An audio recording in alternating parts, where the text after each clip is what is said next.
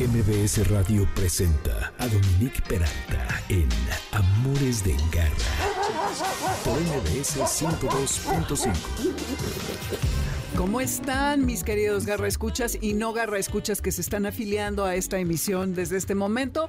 Bienvenidos sean a este programa Amores de Garra aquí en el 102.5 FM. Me da muchísimo gusto estar con ustedes, sobre todo en vivo en este día que está espléndido allá afuera, gracias a que está lloviendo. Y bueno, pues siempre que eh, hay buen clima uno se pone de mejor humor. Y sobre todo porque tengo a dos destacados invitados en la cabina el día de hoy. Yo estuve con ellos hace dos semanas y están conmigo Arturo Barba y José Antonio Vega, que le dicen el chino, y ambos tienen además un programa aquí también los martes a las 8 de la noche, pero ahorita ellos les van a platicar al respecto para que les digan bien de qué trata. Y hoy vienen a platicar acerca de eh, la demencia senil en los perros y gatos, pero no son veterinarios, no son etólogos, no obstante, tienen toda esta visión científica, y de eso trata su programa también, de los hechos y de todo lo que sucede. Entonces, bueno, vamos a hablar de esto como primer tema. Luego voy a platicar con Diego Estrada, que si ustedes son fanáticos de Instagram, pues ah, sabrán a quienes les gustan los perros que están pues aquí sintonizados, a que conocen al güey de los perros, es así como le dicen. Y él es una persona generosísima porque eh, contribuye con fotografías a muchas de las protectoras que rescatan animales y gracias a sus extraordinarias fotos, muchos perros tienen una segunda oportunidad y tiene una exposición hoy y mañana en el lago, en Chapultepec. Entonces, para que vayan a verla y se llama Los Invisibles. Y por último, voy a hablar con Sandra Guevara, que es, em, es, médico veterinario, es especialista en, entre, perdón, es entrenadora y especialista en comportamiento canino y va a hablar acerca de la terrible adolescencia en los perros y todas esas cosas que, bueno, ya saben, motivos por los cuales luego los abandonan. Entonces, les repito, esto es Amores de Garra y el teléfono en cabina es el 5166125, nuestro WhatsApp 552-213-1357 y en redes la personal Dominique Peralti Amores Garra en Twitter y Amores de Garra en Instagram y Facebook. El lunes estará el podcast en mbsnoticias.com, en Spotify, Amazon, en iHeartRadio, y en Apple y en todas las repartidoras de este tipo de contenido. Rápidamente les digo que se aprendan el teléfono. Eh, bueno, no, porque no, no, no, vino hoy Moisés. Luis nos está haciendo favor de ayudarnos con la producción y eh, les tenemos un pase doble para el Circo Atay de Hermanos que celebra 135 años eh, con Le Clowns para el viernes 4 de agosto a las 7 y media en el Teatro San Rafael.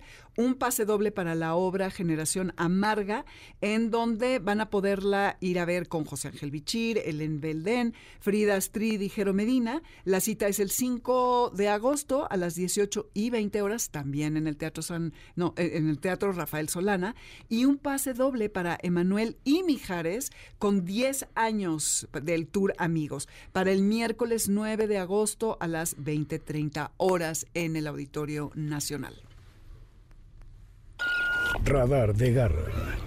Y bueno, les decía que están conmigo Arturo Barba y José Antonio Vega, el chino, quienes eh, tienen ahora, bueno, el chino trabaja aquí en MBS. ¿Hace cuántos años estás aquí? Hace más o menos, en 2009 empecé al aire con Síncopa, que ya son 14 años.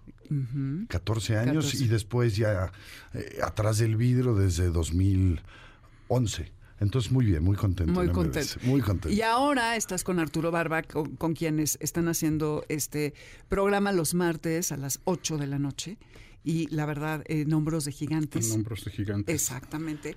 Que platíquenos rápidamente de qué se trata. Hombre, lo que queremos hacer nosotros, o hacemos en Hombros de Gigantes, es divulgar conocimiento, divulgar ciencia. Nos apoyamos en Arturo Barba, que es un especialista. Yo soy el comunicador, ¿no? Represento al grueso de la población mortal. que, le pregunta las cosas que pues uno quiere saber. Que pregunta las cosas. y, Arturo nos las explica muy bien.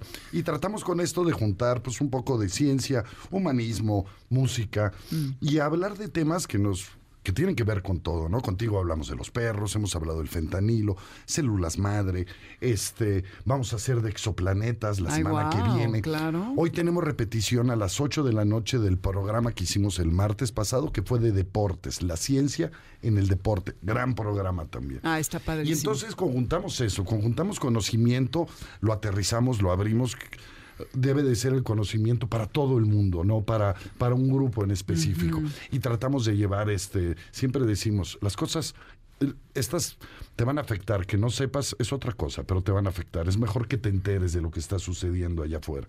Y fuera de las noticias, lo que buscamos es eso, divulgar ciencia y conocimiento, con de la mano de Arturo, que yo también me aproveché. No, pues qué bueno que te aproveches, porque ya lo oí, es un exquisito, tiene toda la información. muchas gracias. Eh, y pues hoy vamos a hablar, Arturo, acerca de esta parte de la demencia senil, que aquí ya la hemos abordado desde el punto de vista de veterinarios y etólogos y todo. Pero, ¿qué nos platicas tú al respecto de la ciencia? Sí, la, disfunción cognitiva canina se llama, ¿no? Esta demencia de los perros cuando cumplen a partir de los 10 años en adelante. Cada año se incrementa el 50% de probabilidades de, tener demencia senil, ¿no? Los caninos, esta disfunción cognitiva. Y si es un perro que no es activo, no tiene actividad, no hace ejercicio, eh, tiene probabilidad de incrementarlo seis veces más. Entonces, lo interesante de este caso, de, los, de la, deficiencia cognitiva de los perros, es que antes se pensaba que eh, en el reino animal no existía otro, eh, aparte del ser humano, que pudiera desarrollar demencia. Eh, y de hecho antes se consideraba que era locura. Pero la locura no existe, lo que existe son las demencias. Y hay más de 200 tipos de demencias en el ser humano. Eh, cada año 10 millones de personas son diagnosticadas con Alzheimer, por ejemplo, que es la demencia más eh, frecuente y más común en todo el mundo, pero hay otras, hay muchas otras más. Entonces, eh, se pensaba que solo el ser humano, por la complejidad de su cerebro, era el único capaz de desarrollar demencia. Pero justamente nos demuestra esta disfunción cognitiva canina que eh, no es así, que el cerebro de los perritos también es muy complejo, eh, se está desarrollando con una gran prontitud, en poco tiempo ha tenido un desarrollo impresionante y que eh, probablemente esto se debe a la relación simbiótica que ha tenido con el ser humano desde hace 140 mil años. Entonces, desde la prehistoria y la historia, la relación entre perros y humanos le ha ido modificando, le ha ido eh, reconfigurando su cerebro y entre ellos pues también están desarrollando estas demencias porque comparten estilos de vida, alimentación, medio ambiente con el ser humano y si el ser humano desarrolla demencia, también eh, los animales compañeros de vida de los seres humanos lo están desarrollando. Y por eso muchos perritos, cuando ya son adultos, empiezan a generar una serie de trastornos pierden, por ejemplo, su capacidad de guiarse en el espacio, ¿no? Cuando lo saca uno a pasear, de repente pierden el camino, no saben por dónde eh, dirigirse. Otro de los problemas es que pierden un poco la memoria y la capacidad de resolver problemas. ¿no? Han hecho investigaciones que les ponen comida con una tapita y solo lo pueden eh, atrapar de un lado, pero si se los voltean, del que suelen agarrarlo normalmente, si se la voltean, les distorsiona todo y no pueden agarrarlo. Y ahí demuestran que tienen un déficit cognitivo. Entonces hay varias investigaciones, experimentos que han hecho los, los científicos que nos demuestran que debemos tener mucho cuidado con los perros y, y así como con los humanos es muy importante tener una vida activa con ejercicio, con eh, retos cognitivos también, no solamente físicos, sino también cognitivos, y esto va a mejorar a la larga la salud de nuestros eh, compañeros caninos, de nuestras personas no humanas, compañeras, compañeros de vida. Y bueno, esto demuestra que la verdad es que también están heredando o están sufriendo estos trastornos de demencia que los seres humanos padecemos. ¿no? A mí me parece interesantísimo. Hace 100 años a lo mejor no sabían que existían, o no sabíamos que existían las demencias en el humano, ¿no? Entonces de repente tú llegabas y decías, la abuela no me reconoce. Mm. No es una falta de la pérdida de la memoria temporal, no, la abuela se volvió loca o está poseída. Está poseída, sí, eso. hay, que, hay, que hacerle algo a la abuela. Ahora que ya sabemos eso, podemos llevar mejor esta relación con, con los adultos que sufren de algún tipo increíble que pase con los perros. O sea, cómo se han humanizado, ¿no? Cómo se han mimetizado, de acuerdo a nuestra vida. Y es cierto lo que dice Arturo, un perro activo que lo tengas despierto como a nosotros, ¿no? Ponte a hacer crucigramas. Sí, el sudoku.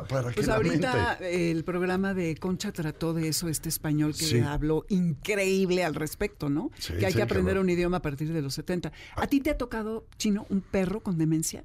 Porque tú ahorita estás gozando de la juventud y la plenitud. La juventud del, perro, y salimos a caminar a cualquier hora. Sí, pero el anterior ya lo teníamos con mm. demencia. Lo que decía Arturo, ¿Ah, ya, ya, ya no veía o sea, ya, no entendía espacialmente dónde estaba en la casa. Ya llegaba un momento que decía, ¿para dónde jalo? ¿Dónde me voy? Burriciego, ¿no? Iba medio chocando con eso. Se, ya no responde, ¿no? Después de 10 años, este era un pequeño, este, un Yorkie, Yorkie Shera, que fuera Yorkie porque era bastante corriente. Entonces, este, un Yorkie y ya perdió al final. Ya, ya, ya, ya, no entendía muy bien muchas cosas, pero esto como que más amor, ¿no? Como que más cariño. los hemos hecho tan a nosotros que hasta, como decía Serrat, ¿no? Los cargamos de nuestros dioses y nuestros idiomas, que decía a los niños. Mm. Ahora nosotros a los perros también los cargamos de nuestro horario. Vienes por donde te digo, a la hora que te digo, comes a la hora que te digo. Obviamente se van mimetizando con nosotros. Y esto también el cáncer, ¿no? Arturo, lo platicamos, tú lo has tocado mucho, ¿no? El cáncer en los perros es altísimo, más que en cualquier otro animal.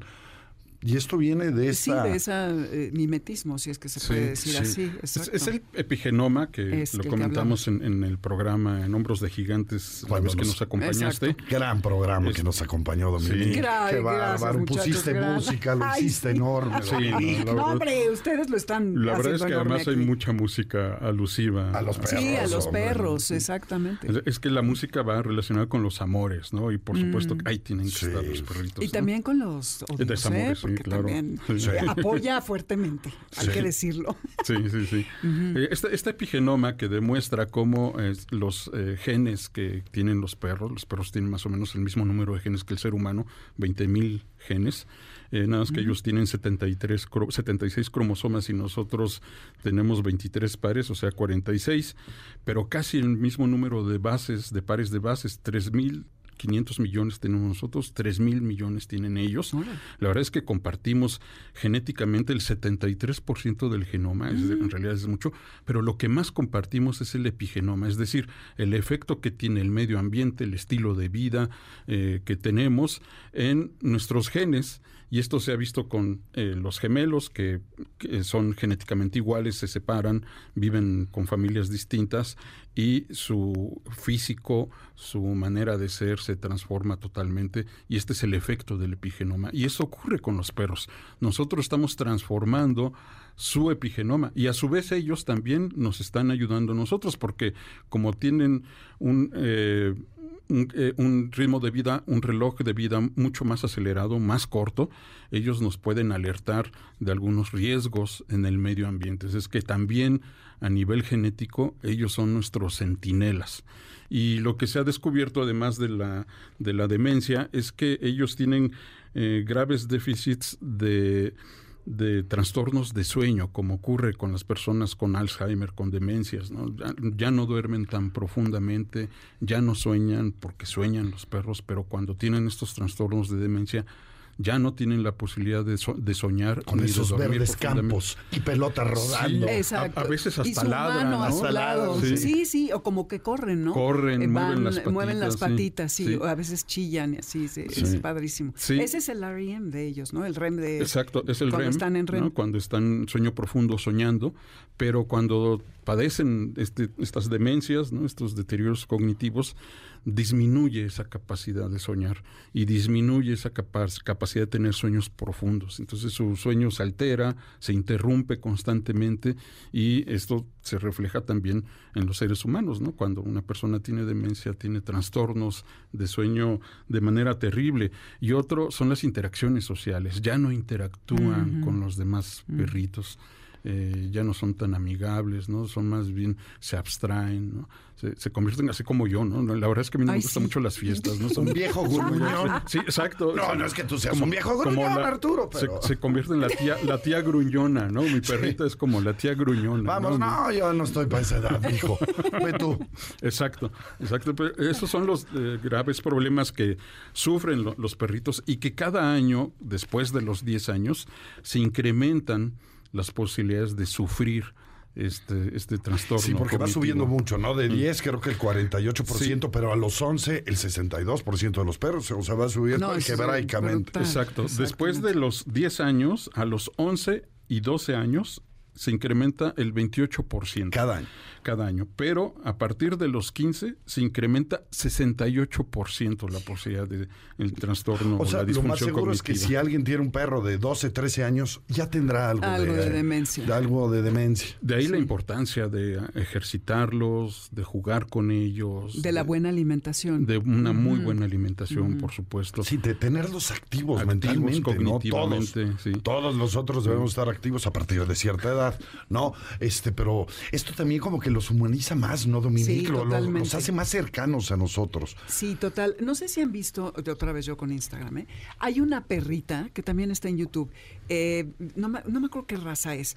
Y una mujer la ha enseñado por medio de un tapete a oprimir botones con la pata. Entonces, a través de ese tapete, también hay la comunicación interespecies. ¿eh? Es otro tema que es un poquito más eh, elevado. elevado. Sí. Pero la perra manifiesta que tiene, los botones significan algo y la ha enseñado a que sepa, este es dolor, este es hambre, este quiero paseo, este quiero ir al baño, este quiero ir a orinar, quiero defecar. No, no me sé los botones, pero es algo por el estilo. Y lo que decían y lo que decías, eh, Chino, de que los mantengamos estimulados. Entonces, a ver, pregúntense, Garra Escuchas, y aquí a ustedes ahorita nos van a decir, no sé, Arturo, si tú tienes perro. Si una perrita tiene. Ah, ok. ¿Qué hacemos? ¿Qué hacen ustedes para mantener estimulado al perro, lejos, lejos de los paseos? Aquí nos han venido a decir los veterinarios etólogos y tal, que debemos de, por ejemplo, em, desafiar su nariz. Entonces, ¿cómo desafían ustedes, Garra Escuchar, la nariz de sus perros? Tú has intentado y tú, yo chino. No, no puedo decir las cosas que se me acaban de ocurrir. No. Cuéntanos esa No, que vaya Arturo. no, pero a ver, por el no, ya me imagino. pues qué barbaridad. La, verdad es que sí es esconderle importante. Un sí, eso, porque saben que, híjole, ya me imagino. La, tienen ellos 300 eh, millones de receptores olfativos contra 6 millones nuestros. Entonces, por eso el tema de hay que dejar al perro ser perro en los paseos. Y lo que hacemos es nada más estarlo jaloneando. Apúrate que ya me tengo que ir a la oficina. Y pues no. Entonces, les esconden los premios les esconden la comida, ¿no? ¿Tú qué haces? Los juguetes, la comida, sobre todo. ¿Le escondes la comida? La comida, los premios, ¿no? Variar los, los premios. por ejemplo, a Tita le gustan mucho los cacahuates, ¿no? Hay que dárselos con moderación, pero esconderle los cacahuetes y los identifica inmediatamente. Eh, yo creo que eso es muy importante y también hablar con ellos. Pareciera que no es importante, pero hablar con ellos es muy importante. Lo que decíamos, la miradita, ¿no? Del perro así cuando te pone la cara de lado con cara, ¿qué ¿Dónde y, y, entiende las palabras. Hay, que, hay que utilizar palabras que para que las repitan y que ellos vayan asociando el significado de las palabras. Eso también es muy importante. se han hecho experimentos con perros y son capaces de entender más de 1200 palabras. Entonces, pues digo, más que mis sobrinos, mucho no, bueno, más que todos los millennials hoy en día. Yo me incluyo, yo estoy medio embruteciendo ¿eh? de repente. Y, eso es importante, hablar con ellos, repetirle palabras, enseñarles palabras nuevas, también es importante.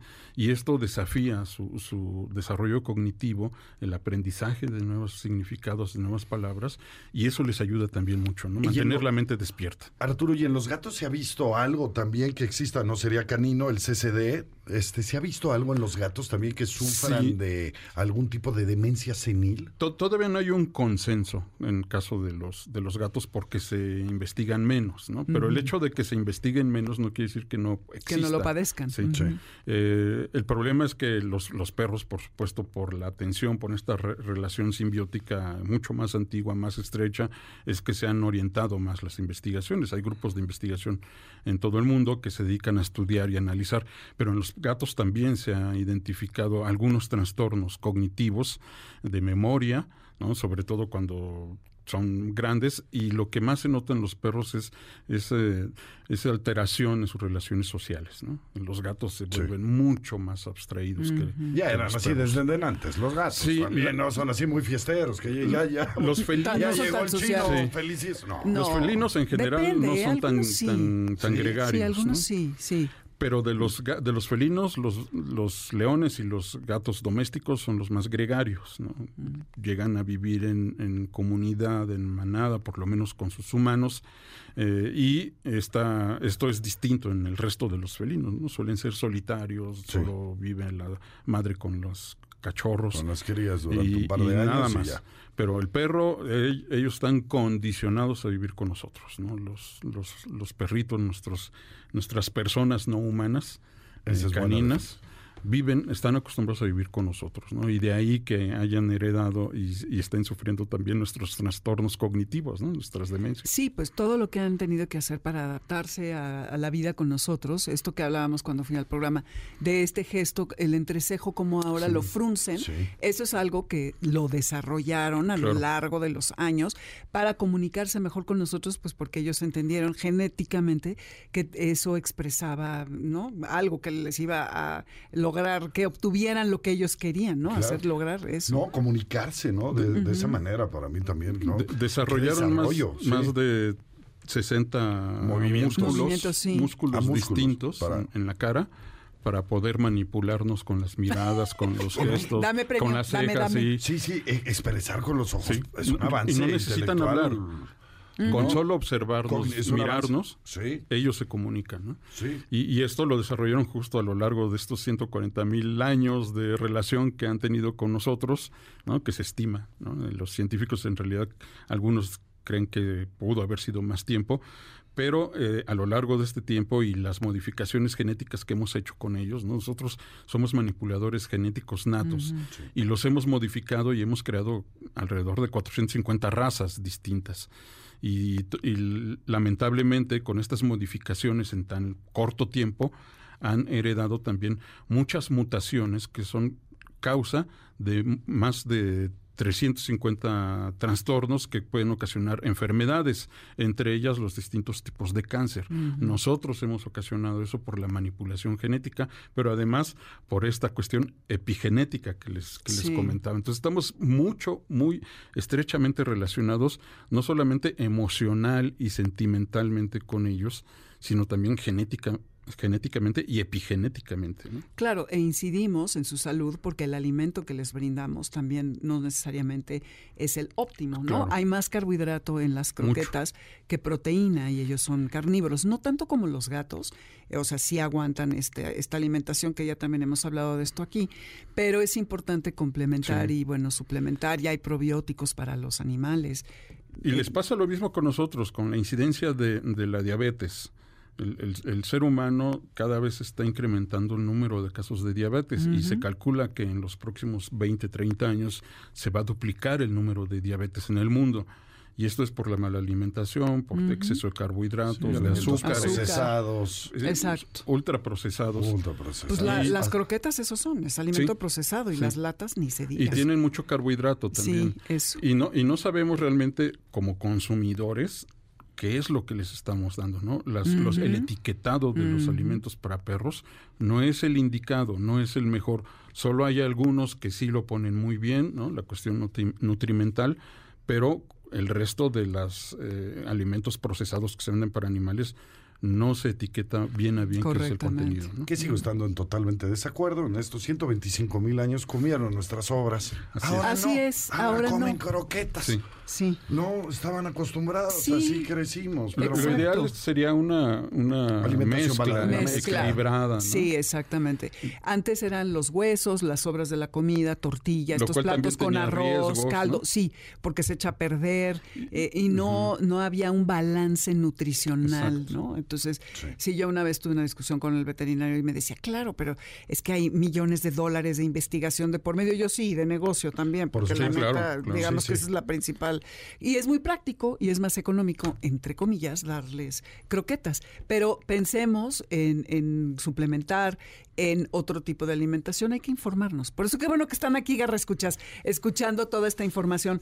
Oigan, pues nos tenemos que ir a un corte, este, pero muchísimas gracias por venir, Amores de Garra, eh, Arturo Barba, mi querido Chino. Felices. Qué bueno que vienen, regresen pronto. ¿A dónde los pueden localizar si quiere alguien conectar con ustedes? Hoy a las 8 de la noche no se pierdan el programa, va a estar muy bueno, el del deporte, todos los martes lo hacemos en vivo. Nos pueden buscar en Twitter, en Facebook les vamos a decir las redes porque están. Yo quería todas hombros de gigantes, pero ya no lo habían ganado. Es una frase ah, muy famosa de, Isaac Newton, de donde nosotros sacamos el nombre del programa. Pero sí tenemos redes, estamos en, en Facebook como Hombros de Gigantes. Ahí nos pueden encontrar eh, Twitter, la estoy buscando. Es que no somos muy buenos para eso. Y también en Spotify, la, música de los programas, incluido las que tú nos seleccionaste. Ah, tienen ya su, lista. Está, ahí en Spotify, se llama En Hombros de Gigantes. En Hombros de gigantes. Y está abierto a público, pueden entrar y escuchar cada una de las piezas que ponemos a lo largo del programa, que son muy buenas, además el excelente conocimiento del chino sobre la música, ¿no? Además que, es melómano y también tuyo, ¿no? La verdad es que estuvo de lujo el programa. Muchas gracias. Este, ahí estamos subiendo eh, la música, la música todo el tenemos tiempo. cada programa. Y los martes también estamos en vivo de, de 10 a 11 de la noche, así es que escúchenos. Eh, vamos a hablar de determinados temas que nos implican toda la vida, ¿no? La vida diaria. perdón. Y, pueden encontrar también los podcasts de los programas anteriores. Te hicimos uno del fentanilo, que lo tienen que oír por saber cómo está el tema del fentanilo con su familia. Vamos a hacer de exoplanetas el, este próximo martes. Hicimos este contigo, el de perros, que estuvo fabuloso, células madre, del telescopio web. Hablamos en general de conocimiento, pero sobre todo a ti felicitarte por la comunidad que has hecho de tanta gente que hay afuera que queremos a los perros, que amamos a los perros, que tú seas un enlace a través de este programa durante cinco años. casi cinco años. No, entre los que queremos a los perros de un lado y del otro y lo que has logrado, felicidades. Qué bonito programa haces porque en la radio no hay de esto. Muchísimas gracias, gracias. Y gracias a ustedes por venir. Y Luis, nos sueltas la canción para irnos al corte y escuchen lo más importante el martes a las 10 de la noche en vivo en Hombros de Gigantes para que nos sigamos informando, porque nadie queremos tener demencia senil, ni nuestros perros, ni nuestros gatos y sobre todo menos nosotros. Volvemos, vamos al corte y esto que están escuchando es Sleepy Kids, eh, la versión del Persian Empire Remix eh, con Barkley Crenshaw. Y vamos a hablar con Diego Estrada, el güey de los perros, para que nos cuente de su exposición en Chapultepec hoy y mañana y después con Sandra Guevara acerca de la adolescencia y sus problemas con los perros. Volvemos. Amores de garra para los que amamos a los perros y a los gatos. En un momento regresamos aquí en MBS 102.5.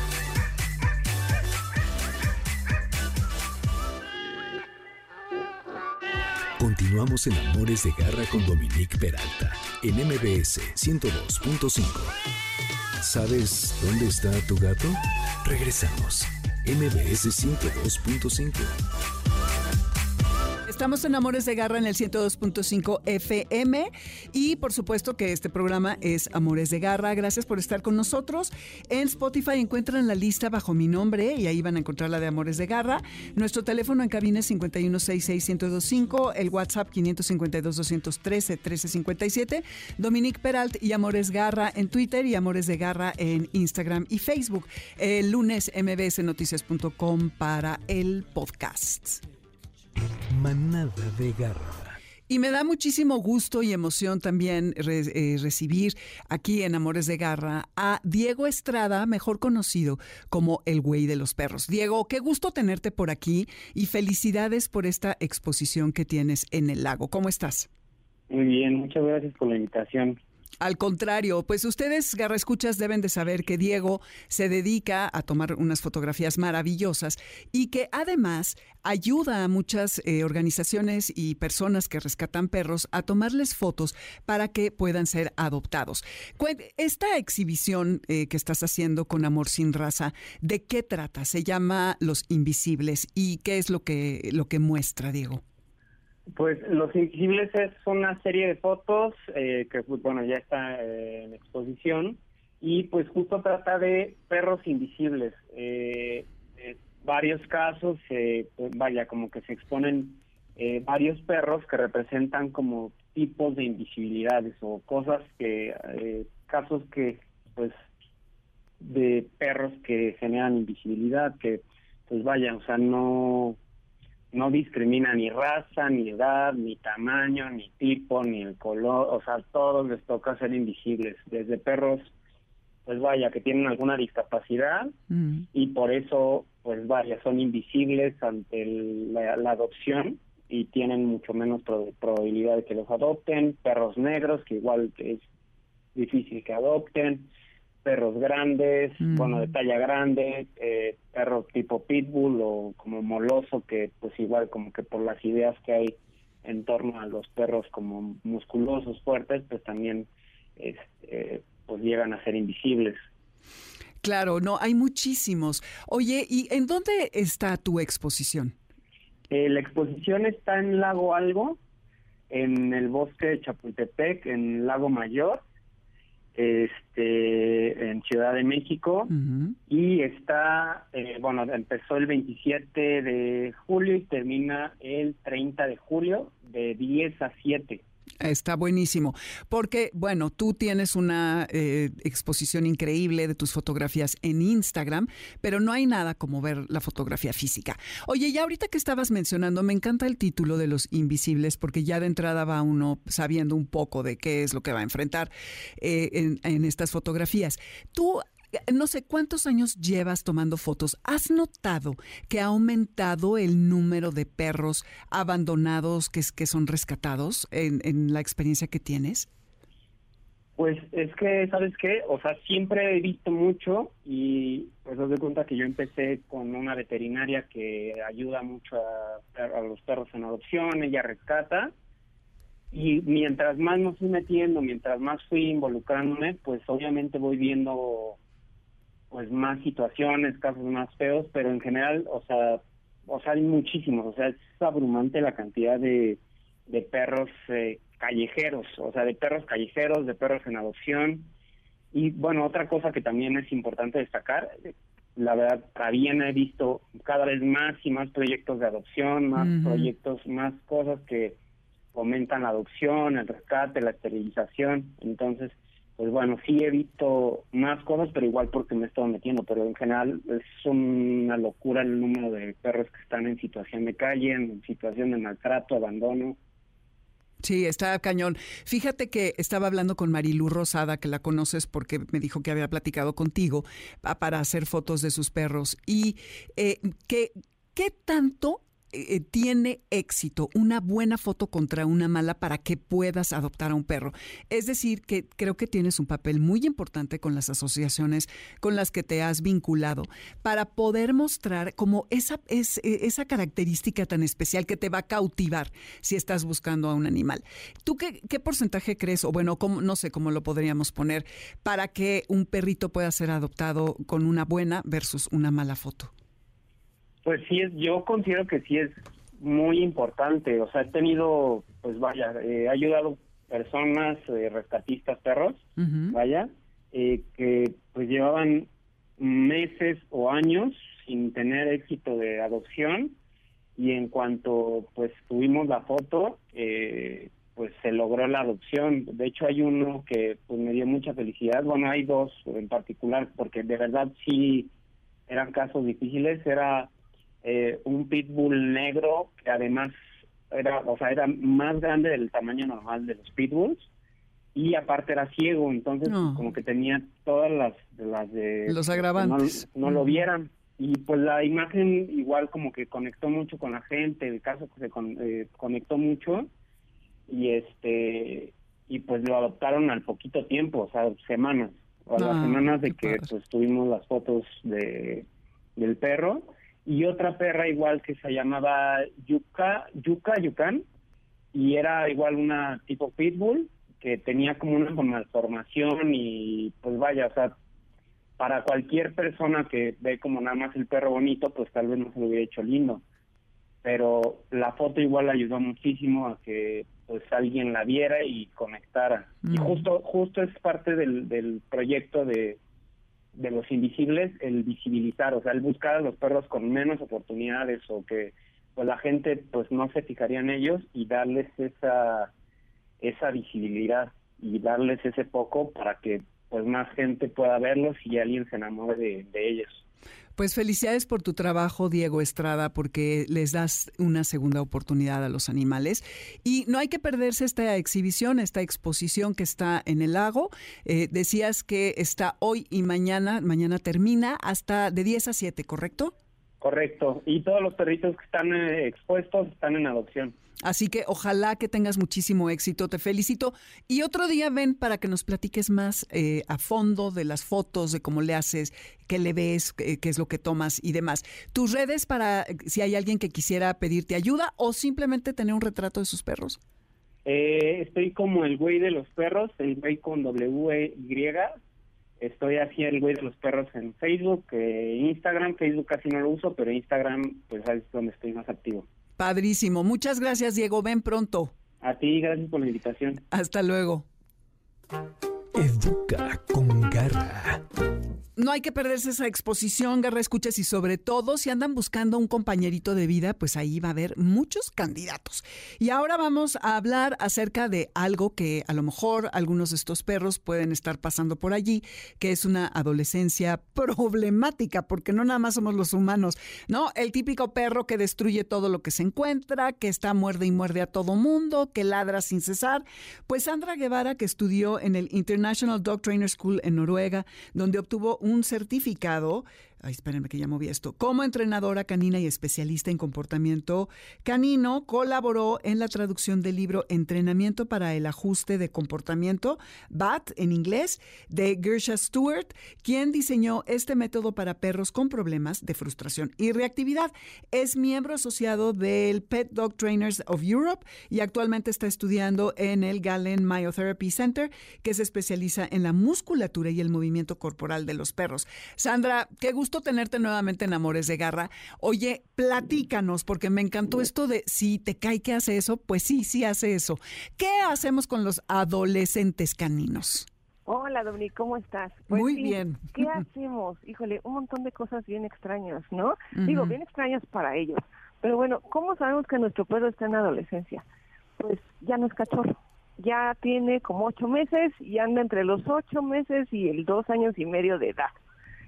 Y bueno, fíjate que hay cosas muy curiosas, entre ellas pues que los ejercitamos, ¿no? Es que hay que salir a correr con el perro porque si no, no se cansa y lo subimos, a lo ponemos en la bicicleta, lo amarramos y... Órale, Pues es, yo creo de las cosas que realmente no sabemos qué es lo más perjudicial, porque nuestros perros están en desarrollo, así como nosotros cuando éramos adolescentes y sin querer humanizar a nada, pues los perros también pasan por esas etapas de crecimiento y desarrollo y necesitan mucho azúcar para desarrollarse y nosotros no les damos tan bien de comer, que ya platicaste también de eso y lo hemos checado, y además pues no les damos bien de comer y los limitamos y los hacemos correr y los pobres sufren, sufren mucha frustración. Entonces, ¿qué podemos hacer pues para que esto no pase? Alimentarlos bien, muy buena alimentación de calidad y bajarle al ejercicio el ejercicio físico. ¿Te cae? Sí, ya sé, claro. Es mejor, como ya lo hemos platicado, pues el ejercicio y estimulación mental. Eso no quiere decir que lo tengas sin hacer nada en casa, pero ¿qué tal si los dos se van a escalar a lo mejor la montaña, no? O a caminar, o a olfatear cacas. sí, sobre todo uno, que qué rico el buque que vamos a encontrar, ¿no? Ya sé, y es que hay investigaciones que dicen que la vez que los perros pues, disfrutan eso, digo, son perros, no está padre, no queremos que se las coman, pero hay una investigación que dice que los perros que comen caca de humanos son más sanos. Entonces, por lo menos déjenlos oler cacas, ya con eso. No no queremos que se las coman, ¿no? Entonces, el sobreentrenamiento pues afecta muchísimo a los adolescentes. O sea, también hay otra cosa que eso, por ejemplo, decimos, es que el perro no me hace caso y no se sienta cuando le digo y está súper testarudo, está adolescente. Y acuérdense cuando éramos adolescentes, ¿qué nos pasa? Pues no le queremos hacer caso a la mamá, ¿no? O sea, es así de mamá, yo quiero vivir la vida loca los perros viven la vida loca en esa temporada, porque es cuando ellos, si estuvieran con su grupo familiar, es cuando se van, hasta la adolescencia. Pero nosotros, ¿qué hacemos? Los tenemos desde los dos meses de edad. Entonces nos va a tocar a fuerza ese periodo bien complicado, porque para ellos con su manada es cuando se van.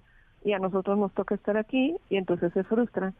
Si nosotros sobreentrenamos, su cerebro no está tan desarrollado pues para ese sobreentrenamiento. Ellos quieren ya, como nosotros, ¿no?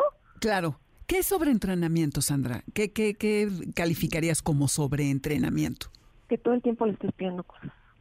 ¿Cómo, ¿Cómo qué? ¿Tanto de ejercicio como estimulación física y mental? Yo hablo más de sobre entrenamiento de sentado echado ah. no te muevas. Digo, incluso físico. Pero, por ejemplo, es que le pido que se siente, es que le llamo y no viene. Mm. Entonces dices, es que yo no le doy premio porque pues no quiero que se acostumbre a los premios. Mm. Pues, ¿qué crees? Pues en la adolescencia, igual que nosotros, pues a nosotros nos decían, oye, tienes que limpiar. Ay, no, mamá. no, yo quiero salir ahorita y que me dé 100 pesos o lo que necesite para salir. Pues así también son ellos pero se frustran muchísimo y mm. se enojan y hacen sus berrinches. O sea, es un verdadero adolescente. ¿Qué tal?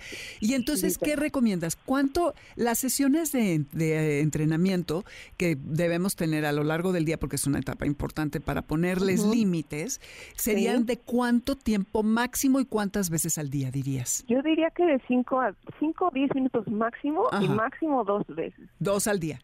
¿Qué vas a hacer el resto del tiempo?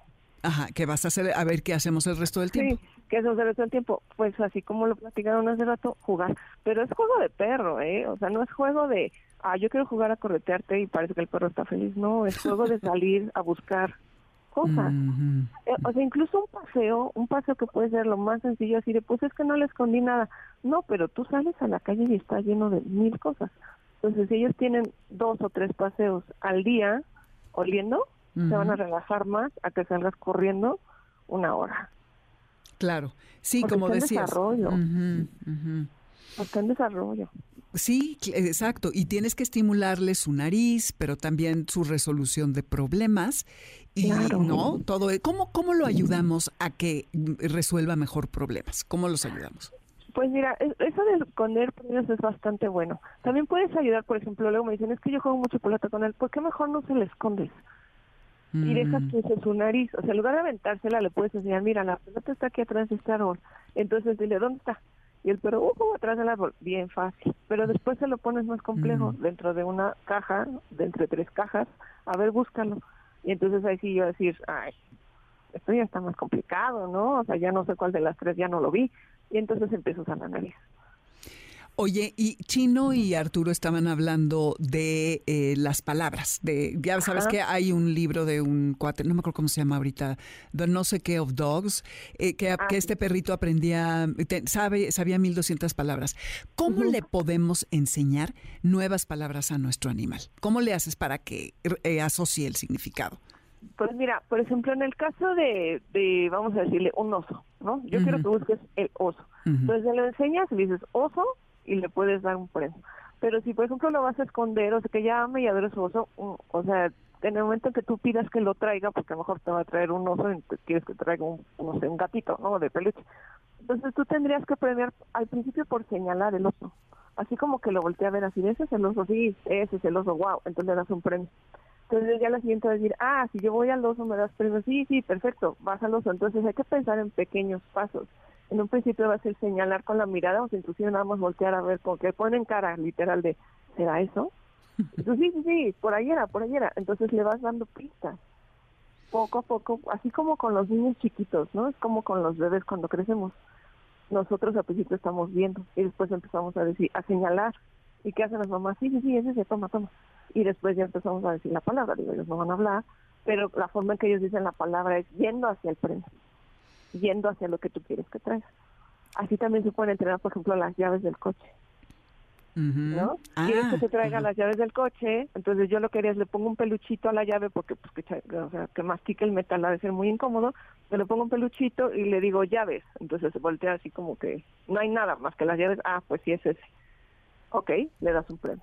Puedes poner las llaves y, no sé, un plato.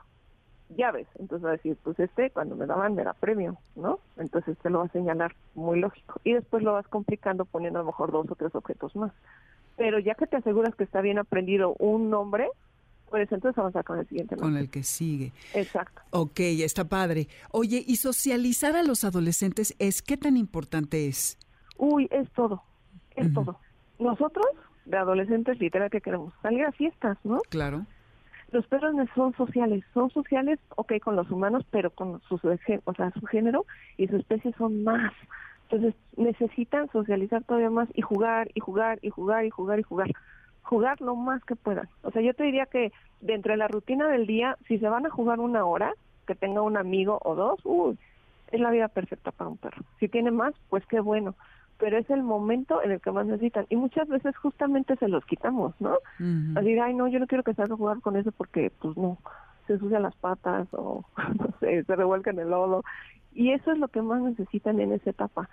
Ellos pueden tener una muy buena socialización de jugar con otros perros, cuando sean adultos van a ser más sociales. Y si, si tiene miedo el perro, lo debemos de forzar a que, según nosotros, porque ahí nos proyectamos, ¿no? A que enfrente su miedo. No debe haber una, un, o sea, como fuerza no. Yo lo que haría es, le invito a primero que vea un perro y luego a lo mejor ya es, ya lo tolera, puedo probar con otro perro, a ver si eso, si es la diferencia, no sé, que el perro es muy grande, el perro es muy chico, no le cayó bien, puedo probar con cuatro o cinco perros. Si veo que se empieza a ser amigo de uno, ya es más fácil que de ahí se arranque. Pero hay que recordar, hay una cosa que se llama dolor social. Y es una investigación de un doctor que se llama Frank Macmillan, que habla de que el dolor social para los perros es casi igual que el dolor físico. Y el dolor social es no poderse acercar a sus, a sus propios perros, a sus amigos, o a los que pueden ser sus amigos. Imagínate que cada que veas un perro que tú te quieres acercar, le tiene tanta fobia como si fuera un dolor físico. Por eso hay que ayudarlos, sí hay que ayudarlos. Claro, sí, y pues uno es el guía, ¿no? Porque es el que marca la batuta para todo. Ahora, muchas veces hay que considerar por qué pueden acercarse, pues porque a lo mejor le duele algo. ¿Te mm. acuerdas de esa plática con Julia Robertson que hiciste hace muchos años? Sí ella, por ejemplo, habla mucho también de eso que es el dolor. Y nosotros pensamos que un perro es nuevo y dice, tú no tiene nada. Pero muchas veces puede tener un dolor y por eso no se quiere acercar, porque tiene miedo de que le duela algo, porque pues se mueve y le duele. Claro. Sí, pues es que eh, les falta el habla, pero nosotros somos quienes debemos de observar e interpretar. Y bueno, eh, Sandra, para terminar, eh, la última cosa sería preguntarte que de repente a los adolescentes parece que todo lo que les enseñamos, siéntate, échate, ven, etcétera, se les olvida. Pero no debemos de preocuparnos al respecto, ¿correcto? No, esto es por el desarrollo de la corteza prefrontal, que todos nos pasa, también nosotros humanos, no, no está desarrollado, entonces no se pueden concentrar se desarrolla cuando ya llegan a ser adultos, o sea, por completo. Entonces es como si hubieran apagado un switch. Y dices, oye, pues ya no había aprendido el cachorro. Sí, cuando son adolescentes como que se apaga ese switch y entonces pasa el tiempo en que son adolescentes, son adultos y regresa. Regresa esa, esa función de la corteza prefrontal y entonces ya pueden volver a lo que eran antes, pero es una etapa. Obvio, puedes, o sea, insistir, pero no que llegue a la frustración. Entonces hay que conocer bien, ¿no? ¿En qué momento el perro se frustra y en qué momento yo puedo ayudarlo? Entonces a lo mejor no le pido que me traiga los 50 premios que ya le enseñé o los 50 cosas que ya le enseñé, pero puedo ayudarlo a que se relaje, ya que pate, ya que bueno. Muy bien. Oye, pues se nos terminó el tiempo, Sandra, gracias. sí, ¿dónde te localizan rapidísimo? Cuéntanos. En Facebook y en Instagram y próximamente en TikTok, en Can de mi Corazón, me pueden localizar. Eh, estarán activas las páginas, ya están activas, pero ya próximamente con más información. Buenísimo. Gracias, gracias Sandra Guevara por venir. Y les digo a las personas que quieren un pase doble para el Circo Atay de Hermanos o que quieren para Emanuel y Mijares o que quieren para Generación Amarga, escríbanos en Instagram, Amores de Garra, y allí les diremos qué tienen que hacer. Ah, nada más nos tienen que decir cuántas, cuántos tipos de demencias hay, que, según nos dijeron Arturo y Chino, en, eh, pues en, general. Está muy fácil, ¿eh? Y nos vamos con esto que van a empezar a escuchar, que es, que es Spoon, Do You, gran canción, Do You, Do You. En Spotify está la lista, van a mi nombre, encuentran la de Amores de Garra. Y en nombre de la manada de este programa. Nos despedimos y les enviamos un saludo. Alberto Aldama, Felipe Rico, Karen Pérez, Moisés Salcedo, Adriana Pineda, Víctor Luna, le mandamos un abrazo. Y Luis, Luis, ¿cómo te apellidas, Luis? Que ya ni te pregunté, perdón. Morán. ¡Ay, claro, Yo estoy loca, ¿eh? Me cae. Miren, la demencia senil ya me empezó. ¡Qué espanto! Bueno, pues nos escuchamos el martes con Jesse en Exa, el viernes a las 22 con la repetición de este episodio y en el podcast siempre y el próximo sábado de 2 a 3 de la tarde. Y quédense que viene Líneas Sonoras. Ahí se ven y la vista en alto cuando pasen con sus perros. Adiós. MBS Radio presentó Amores de Garra con Dominique Peralta. Te esperamos el siguiente sábado a las 2 de la tarde por MBS 102.5.